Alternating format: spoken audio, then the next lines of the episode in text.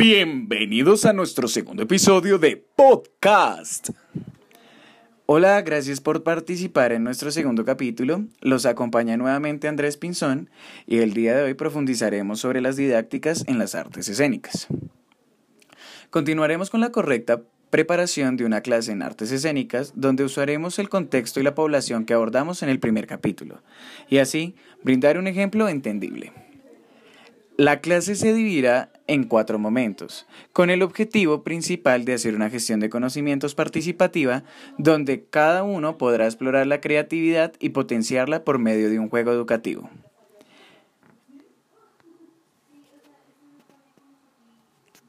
En el primer momento se trabajará con un rompehielos, donde los estudiantes van a tener la oportunidad de despejarse y relajarse y así entrar en confianza con sus demás compañeros.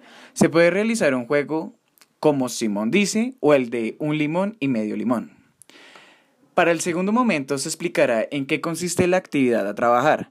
En este caso será un juego de creación. Se va a realizar una historia colectiva donde cada estudiante agregará un fragmento al cuento, dando rienda suelta a su imaginación y así conseguir al finalizar algo completamente original y novedoso.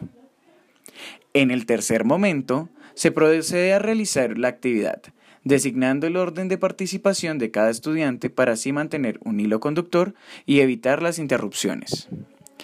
Para finalizar, en el cuarto momento, se realiza una socialización para así compartir el resultado final de la historia y que cada uno pueda expresar cómo se sintió, manifestando así cuál fue su parte favorita y si tiene algún aspecto para mejorar de la clase. La evaluación y la valoración queda totalmente implícita en la participación de sus estudiantes, de tal manera que se observa el seguimiento de instrucciones, el respeto a la palabra de cada estudiante y las veces que cada uno participó para generar una nueva idea. Ahora, para continuar con nuestro episodio, llega la hora de la participación de nuestra colega Alejandra Benavides.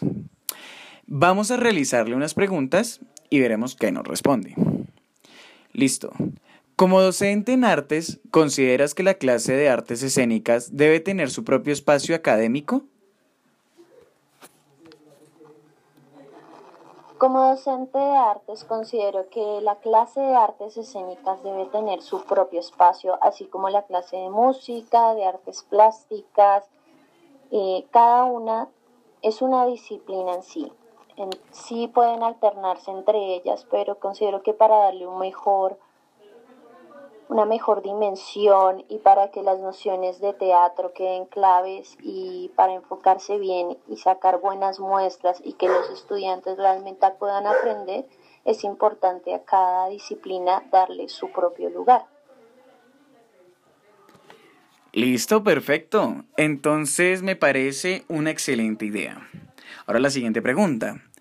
¿Consideras que administrar el tiempo es importante en una clase de artes escénicas para básica primaria?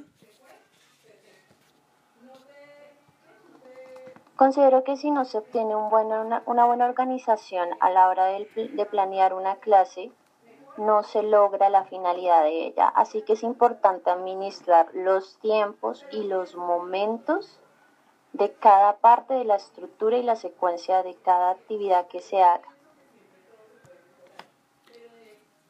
Listo. Ahora, como última pregunta, ¿crees que es importante reforzar el aprendizaje individual o el desarrollo colectivo en una clase de artes escénicas? Creo que es bastante importante reforzar el aprendizaje y alternarlo, o sea, el aprendizaje desde el desarrollo individual hacia el colectivo. Sobre todo en las clases de artes escénicas es importante tanto como tu papel como el papel del otro, ya que a la hora del teatro siempre hay una creación colectiva, siempre hay una muestra donde no solo se requiere que una persona haga su papel, sino que se requiere que lo haga en unidad de los demás. Entonces es importante, el, se complementan los unos a los otros. Listo, muchísimas gracias por tu participación y los aportes que nos brindaste el día de hoy. Me parecieron bastante acertados y espero que nos acompañes en una próxima emisión. Bueno, con esto damos por finalizado nuestro segundo episodio de podcast. Espero les haya gustado y hasta la próxima.